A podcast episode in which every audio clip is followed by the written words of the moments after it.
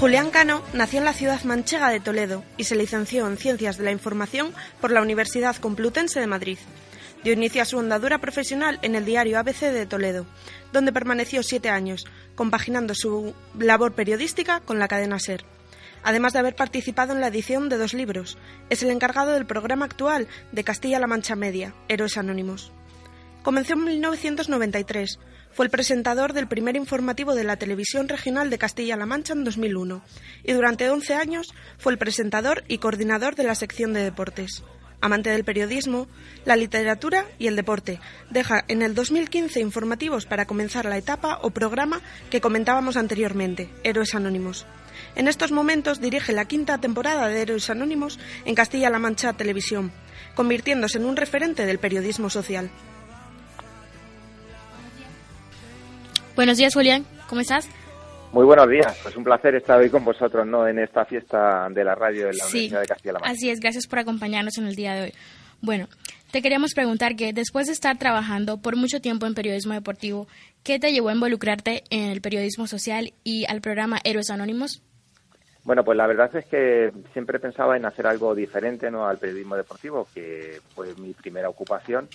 Entonces, pues presenté un proyecto a la Dirección General de Castilla-La Mancha Televisión entonces, les gustó, arrancamos y bueno, pues como te decía, muchas ganas de hacer periodismo social, de entrevistar a gente, de hablar con desde la cercanía, de contar historias personales y por eso fue el inicio de este programa Héroes Anónimos que cumple ya su quinta temporada en antena, llevamos tres años y donde hemos prestado pues especial atención a las personas con discapacidad intelectual y salud mental porque evidentemente todos ellos son sin duda héroes anónimos. Sí.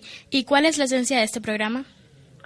Pues la esencia de este programa, si nos fijamos en la página web de FM Media, definimos el programa como humanidad, como respeto, amistad, compromiso social, comprender al que piensa distinto, considerar la diferencia, solidaridad, esfuerzo, trabajo y superación, entre otros valores. Yo creo que define muy bien cuál es la esencia de Héroes Anónimos. Sí, así es. Y después de estas cinco temporadas, ¿cuáles han sido los temas que más te han tocado la fibra? Bueno, temas ha habido muchos. Ahora, recientemente, hace apenas 15 días, el 1 de mayo, emitimos un programa un tanto especial eh, sobre cuidados paliativos domiciliarios, ¿no? Fue un programa muy especial porque lo grabamos en marzo, eh, unos días antes de su emisión, eh, apenas una semana antes. Manuela, la hija de una paciente en cuidados paliativos de Guadalajara, del Casar en concreto, Basilisa, se puso en contacto conmigo para pedirme si le podía adelantar el contenido del programa, dado que su madre había empeorado y tenía muchas ganas de ver en vida eh, el programa que grabamos en su día. ¿no?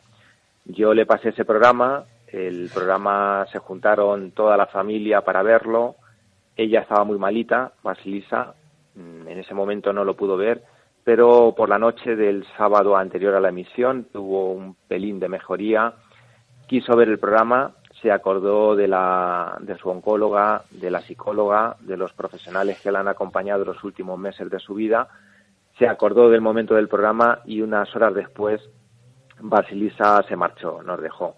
Eh, el programa se emitió el 1 de mayo en honor a, a, Basilisa por ese testimonio que dio de normalizar la muerte, de hablar de la muerte como una cosa natural, normal. Y quizá pues es el programa de los que hemos hecho, de los 61 programas que llevamos, que más eh, me ha impactado. Muy bien. Y como me has dicho anteriormente, has tratado en varios programas el tema de discapacidad intelectual y salud mental. Eh, como futuros periodistas, ¿cómo se debe tratar este tema en los medios de comunicación? Bueno, pues nosotros nos hemos acercado a la discapacidad intelectual con humanidad, con respeto, de forma amable, comprendiendo al que tenemos enfrente, considerando la diferencia, el esfuerzo, el trabajo, la superación de todos y cada uno de las personas que tienen discapacidad y también de quienes les rodean. Si vamos con ejemplos concretos, por ejemplo, el primer programa que realizamos sobre discapacidad intelectual fue con Asprona Albacete, ¿no? Y a través de cuatro chicos con síndrome de Down contamos el trabajo que realizan desde esa asociación albaceteña para integrar a las personas con discapacidad. Realmente cuando, cuando estuvimos enfrente, en las entrevistas, en la grabación, ¿no? Te das cuenta que la vida en este caso no va de cromosomas, va de capacidades, de esfuerzo, de lucha, de emociones, de amistad. Ellos tenían, cada uno de los que entrevistamos, o tienen, su proyecto de calidad de vida y su inclusión en la sociedad. Eh, esa inclusión debe ser con todos los derechos, simplemente tienen un cromosoma más que nosotros, ¿no? Ahora recientemente, eh, para la próxima temporada, hemos hecho un programa en Cuenca precisamente con una asociación que conocéis muy bien, ¿no? Como es Aframas. Eh, creo que hay que normalizar y cuando normalizamos, pues vemos todos sin diferencia, ¿no? Eso, por ejemplo, lo hacen muy bien en Aframas. Eh, allí han apostado, ¿no? Por realizar sus actividades en el exterior, compartir los mismos espacios y abrirse a la comunidad. Y yo creo que, es un ejemplo de, de cómo también los periodistas debemos tratar eh, contenidos, en este caso como son personas con discapacidad intelectual, ¿no? También entre los programas que hemos realizado, y ya que estamos hablando desde Cuenca, ¿no? Pues quiero mencionar el de un instrumento para ENAR. ENAR es una joven conquense, para quien no la conozca, que tiene una parálisis cerebral, pero entendió perfectamente el día de la grabación lo que pretendíamos, y era mostrar la discapacidad como motor de cambio social y desarrollo, ¿no? Enar ha conseguido comunicarse desde una aplicación y tocar un instrumento en conciertos con otros músicos y nosotros en el programa intentamos reflejar eso, ¿no? Accesibilidad universal y comunicación a través de la cultura. Y yo creo que normalizando es el mejor ejemplo para, para conseguirlo. Así es. Bueno, eh, muchísimas gracias por tenerte y gracias por acompañarnos en esta temporada del Día de la Radio y por todos sus consejos y sobre lo que nos has hablado de la discapacidad intelectual desde los medios de comunicación. Nada, yo simplemente quería, no sé si estoy todavía a tiempo, quería comentar una cosita más. Sí, dale. Sí, mira, los periodistas, te decía, tenemos la oportunidad de contar todo esto, ¿no? De contar a los demás que las personas con discapacidad intelectual son igual que nosotros, que tienen sentimientos, que tienen emociones, que pueden ser muy válidos y que desde los medios de comunicación, sobre todo los públicos, estamos en la obligación de abrir esa puerta para que sus derechos sean reconocidos en nuestra sociedad. Yo, por mi parte, pues seguiré en el programa intentándolo como hasta ahora. Y gracias a vosotros, nada, por celebrar este día de la radio en la Universidad de Castilla-La Mancha y contar con Héroes Anónimos. Buen día para todos. Perfecto, muchas gracias. Puedes tirar a mis fotos en el centro de la diana, disparar sobre el pianista o matar un ruiseñor. Pero nunca podrás hundir este barco, ya no podrás causar más dolor, que siempre entrará luz Siempre entrará luz entre alguna de estas grietas cuando cante mi canción. ¿Entrará luz por alguna de las grietas, María José? La luz eh, permite la comunicación, la, relación entre el interior y el exterior, y eso eh, permite y da eh, y abre el paso a todo. Para mí y para muchas otras personas, la ansiedad o trastorno de la ansiedad generalizado y la depresión son un obstáculo muchas veces incomprendido aunque se sepa de su existencia, para el cual debemos de enfundarnos una cota de malla y vencer a nuestra mente para que la angustia y los miedos irreales que causa no nos haga apretarnos el pecho y respirar a trompicones hasta reducirnos a la nada. Hoy hemos venido aquí a confesarle al micro todo aquello que sentimos y pensamos sobre esos titanes mentales que muchas veces la sociedad da por conocidos. Hoy lo que la sociedad necesita es aprender a agarrar de la mano a quien realmente sufre, porque el suspender un examen o no llegar a todo le produce taquicardia y sentirse pequeño. A esa persona hay que decirle, yo te entiendo, no eres tú, es tu mente, y juntos vamos a ganarle la batalla. Comenzamos con María José Galván, que ya le hemos hecho una pregunta para introducir. Y es doctora en psicología, profesora en educación social y además es responsable del servicio de atención psicológica de la UCLM. Eh, para los que no sepamos de la existencia de este servicio, ¿en qué nos podría ayudar el, el SAP? A ver, em, primero puntualizo que es responsable del servicio en Cuenca, en el campus de Cuenca, porque eh, hay diferentes servicios, al menos en cinco campus, contando, contando este, ¿no? Entonces yo soy responsable de este, de este campus. El servicio de atención psicológica es eh, un, un recurso que la UCLM pone al servicio de, toda la comunidad universitaria, aunque dependemos del vicerrectorado de estudiantes, y atiende, atiende eh, cualquier tipo de consulta vinculada o no con cuestiones académicas, ¿no? Y la, el objetivo es, pues, eh, es, un objetivo con, la intención de que cuanto más eh, mm, tranquilos estamos, menos preocupaciones tenemos, pues mejor trabajamos, mejor estudiamos y el, y el éxito mm, está ahí, ¿no? Em, es un servicio gratuito. y eh, no es propiamente un gabinete psicopedagógico si se requiere un trabajo sistemático en el tiempo, de momento, de momento hay que buscar un profesional fuera. Pero eh, trabajamos con, las sesiones y con lo que haga falta para orientar soluciones y ayudar y capacitar a las personas, a las personas que, vienen. Y, tiene y tiene como bueno como manera de trabajar siempre este este enfoque no centrado en la persona de tal manera que podamos mm, conjuntamente generar recursos para que esa persona afronte la situación. Y cuando un estudiante un universitario entra a tu despacho, ¿cuáles son los problemas o los consejos que mayor, que mayor necesitan? A ver, mm, la problemática más frecuente de consulta son problemas de ansiedad. Ansiedad, mm, en principio, entre las situaciones de evaluación. Eh, ante las presentaciones, ante los exámenes, ante los, eh, eh, cualquier tipo de prueba que suponga una evaluación, una, una evaluación, un, juicio, ¿no? De alguna manera. Después de eso hay muchas muchas consultas relacionadas con problemas de, gestión del tiempo para estudiar, de, de aprovechamiento, de trabajo mm, con los grupos, de seguir un sistema distinto que es el de, el de Bolonia, el, también el, lo que supone los cambios, sobre todo en, estudiantes que vienen, que son, que cursan primero o segundo de cualquier titulación, el cambio que supone de pasar de la, de, del tramo educativo anterior, que es bachillerato, a la educación superior, lo que supone. Eso fundamentalmente son los, los, los problemas más importantes en este campus. Hay en otros, hay en general la ansiedad es la consulta estrella en todos los campus, pero después hay, depende, mm, hay ciertas matizaciones en, los distintos eh, lugares. En el nuestro, en, Cuenca, mm, grosso modo es así. Pues muchas gracias, María José. Y ahora entramos con Adrián.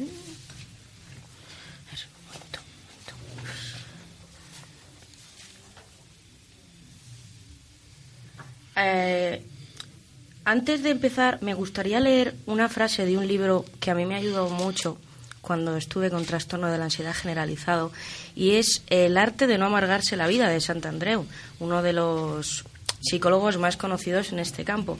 Y es una frase de Pícteto que dice así es no nos afecta lo que nos sucede, sino lo que nos decimos sobre lo que nos sucede realmente. Y hoy está con nosotros Adrián, estudiante, y ha venido aquí a compartir con nosotros su experiencia. Muchas gracias, Adrián, y bienvenido a Radio Diferencia. Gracias a ustedes. Eh, ¿Experimentas o has experimentado algún tipo de trastorno durante alguna etapa de tu vida? Pues recientemente podría decir que no he llegado a sufrir el trastorno, pero creo que personalmente he llegado a estar al margen, a punto de llegar a estarlo pero que con suerte no he llegado a entrar del todo. Y durante esta etapa, este sentimiento, ¿qué te hacía sentir? ¿Cómo te hacía ver el mundo a tu alrededor, a las personas? Una impotencia en general, mm, sin ganas de hacer prácticamente nada ni motivación. Motivación absolutamente cero. Cero. Y ¿Cómo lo afrontas? ¿Qué métodos o recursos empleas? Mm, Personalmente a mí lo que más me puede despejar en ese aspecto será o pasar una tarde con amigos o salir a dar un paseo o ponerme mi música, intentar desconcentrarme y pasar a otro pasar a otro mundo para luego volver y estar un poco más centrado en todo y tener más ganas en general. Es importante, es importante. Y ahora damos paso a mi compañera Visi, que va a dirigirse a Silvia, invitada también nuestra esta mañana. Hola, encantada. Estudiante universitaria y en este caso vamos a hablar sobre ansiedad. ¿Tú conoces o has experimentado este trastorno en primera persona o conoces a alguien que lo haya sufrido? Eh, bueno, a ver, conozco a personas, pero entre ellas pues me incluyo yo, o sea que... ¿Y crees que los métodos universitarios, que la universidad, ese, ese entorno lo ha potenciado o ha hecho que, que se inicie? Eh, sí, hizo que se iniciara, o sea, el primer año que entré aquí en la facultad fue cuando pegué, por así decirlo, el pico de ansiedad y fue cuando se me diagnosticó. Pero antes, previamente a entrar a la universidad, ¿tú ya lo tenías o tenías alguna conciencia de tenerlo? Mm, no específicamente, sí que había tenido algún momento en el que había tenido algún pequeño ataque de pánico como tal, pero nunca había llegado a ser tan intenso como cuando empecé aquí. ¿Ya has aprendido a convivir con ello de alguna forma? ¿Algunas pautas o consejos? Eh, sí, por suerte sí. Eh, pues a ver, eh, pues consejos, pues principalmente no pensar negativamente en las cosas, en, por ejemplo, de cara a exámenes o a entregas. Es súper importante no ponerte negativo, no pensar que no vas a llegar, o sea, principalmente no pensar en, en ponerte en lo peor. Porque cuando, cuando te entra la ansiedad, como que la negatividad te absorbe y no puedes salir de ahí. Sí, de hecho la ansiedad a veces empieza un poco por esos pensamientos, empiezas a pensar un poco en, en eso, en no, no me va a salir, no tal, y entonces es como un círculo vicioso y terminas con ansiedad por culpa de esos mismos pensamientos. Y cuando tú se lo has dicho a tus profesores, por ejemplo, o a tus amigos, ¿te has sentido aceptada o han reaccionado bien ante tu situación? Sí, de hecho, el primer año tuve que dejar parcialmente la carrera y a los profesores a los que se lo comenté, que porque no quería dejarla totalmente, sino que quería terminar por lo menos ese curso, se lo comenté y la verdad es que lo aceptaron perfectamente. Incluso algunos se llegaron a adaptar un poco a mis necesidades y a ver cómo poder, poder superarlo. Pues muchísimas gracias por tu opinión. Nada, vosotras. Y ahora presentamos a nuestra última invitada de hoy, que es Inmaculada Ruiz Ramos. Viene de Requena, donde tras el nacimiento de su segundo hijo comenzó a estudiar fotografía y donde tiene su negocio que cumple 13 años desde su inicio, siendo una de las fotógrafas más conocidas en la comarca de Requena Utiel, Valencia, Castilla-La Mancha e incluso en el extranjero. Y por allá escalar la cima no ha sido nada fácil tras sufrir desde su adolescencia TAG crónico, TAE y varias depresiones durante más de 20 años. Y por ello se ha reunido hoy con nosotros para mostrarnos que lo único que hace falta para superar muchas veces estos gigantes es un poco de comprensión social y una buena dosis de autoestima. Buenos días, Inmaculada. Buenos días. Mm, ¿Qué es la ansiedad para ti? La ansiedad para mí es la enfermedad de la dos Is, que le digo, invisible, incomprendida. Y para mí me ha condicionado mucho, mucho mi vida. Hasta que dije, bueno, vamos a hacernos amigas, la ansiedad y yo, vamos a caminar juntas. Y así la he ido superando. No se supera 100%, por lo menos en mi caso, pero haciéndote amiga y no haciéndole mucho caso, vamos funcionando. Y también tienes TAE, que yo también sufro y es muy poco conocido, que es trastorno afectivo estacional. ¿Qué es exactamente? Pues yo la primera vez que lo oí fue a, unos 20 años, después de un montón de diagnósticos que no, no me arreglaban nada. Pues un psiquiatra me dijo que padecía, según me comentó, porque no soy psicoterapeuta, no soy especialista en el tema, voy a decir, el de- lo que me explicaron de lo que era, no segregaba suficiente serotonina y por debido a la falta de luz solar. Esta enfermedad parece ser que era más conocida en el norte de Europa o en los países más fríos. De hecho, el índice de, de- de ansiedad y todo está más extendido. Y en cambio, en los países latinos, donde hay más luz solar y tal, parece ser que se desconocía totalmente. En España había una lámpara a la que tenías que ir a Madrid a someterte, porque entonces que se sometían algunos deportistas también. No, pero no entraba a la seguridad social, no lo recogía aquellos años como, como enfermedad y entonces pues nada, yo fui una vez, me sometí a esa lámpara, pero claro, yo no podía estar yendo a Madrid ni nada. Entonces me dieron un tratamiento y me acertó, parece ser. ¿Y cómo conseguiste afrontar la ansiedad y la depresión? Porque yo es que me, me pongo mis propias terapias. Meditación, eh, escuchar a la ansiedad porque algo te quiere decir. Cuando la ansiedad viene hay algo en ti que no va bien y algo te quiere decir escucharla y después ya hacernos amigas. Y sobre todo meditación, mucha meditación y positividad. Positividad, siempre, cuando te venga algo difícil, no importa de dónde sople el viento, sino la manera de navegar. Así es como yo funciono. Y ahora queremos dirigiros una pregunta para que compartir vuestras experiencias y es una que a mi parecer es bastante interesante y que yo a veces me formulo a mí misma y es ¿os habéis sentido incomprendidos por la sociedad? Mm, Sí. Sí. ¿Por qué? ¿Por qué exactamente? ¿Cómo, cómo se toma, cómo veis que se toma o afronta el tra- los trastornos vuestro entorno? A veces piensan que es algo que, que no está ahí, que te lo inventas. tú. Imaginario, histérica. Se dicen, qué histérica, ¿no? Es que estás histérica. ¿eh? Tómatelo, tranquilízate. Y cuanto más te lo dicen, tú más nerviosa te vas. Y estoy tranquila, no estoy tranquila por lo que me está ocurriendo, pero yo estoy tranquila, quiero estar tranquila. Sí, o la típica frase de no es para tanto. Sí. Y dices, ¿pero qué te ocurre? A ver, dices, "Pff, si es que si te tengo que relatar todos los síntomas, necesitamos un día entero. Y como cada día cambia, y como de persona a persona es distinta, el que se rompió un pie siempre tiene los mismos síntomas, ¿no? Sí. Eh, entonces es fácil, pero cada uno tenemos unos síntomas, cambian, se van, desaparecen, nunca sabes cuándo van a venir. Y es difícil, el que no lo ha pasado, no lo. No sé, si a ti te dicen, es que se ha roto la tibia, tú dices, ostras, qué dolor. Y no te has roto nunca la tibia, pero te lo llegas a imaginar. Pero alguien que no ha padecido de ansiedad es difícil.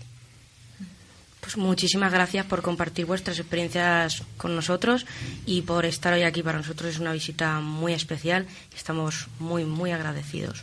Muchas gracias. A vosotros. A vosotros.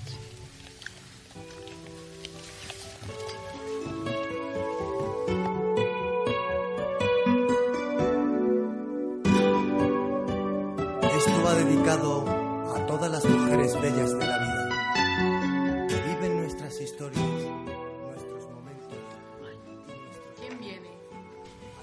¿Quién viene? ¿Otra vez tú? No vengo a hacerte sufrir. Te recuerdo que soy solo un aviso. Ansiedad, no eres más que una tortura que me ahoga. Solo quiero que te vayas, que me dejes vivir. Si me voy es entonces cuando no podrás vivir, porque nada podrá avisarte de que hay sentimientos en ti que has de solucionar. ¿Solo eres una señal de alerta? Sí. Y si me prestas atención, si no escapas, si no me dejas atrás y aprendes a domesticarme, te enseñaré el lugar donde moran todos esos pensamientos que te hacen sufrir.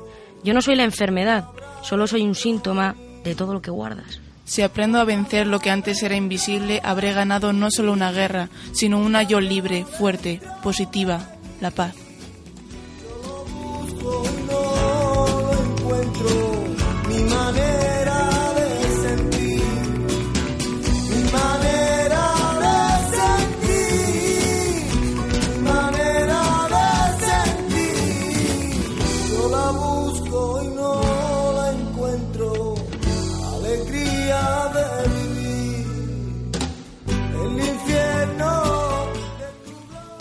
Queridos oyentes, compañeros e invitados, hoy en el Día de la Radio hemos llegado al final de la primera temporada de Radio Diferencia.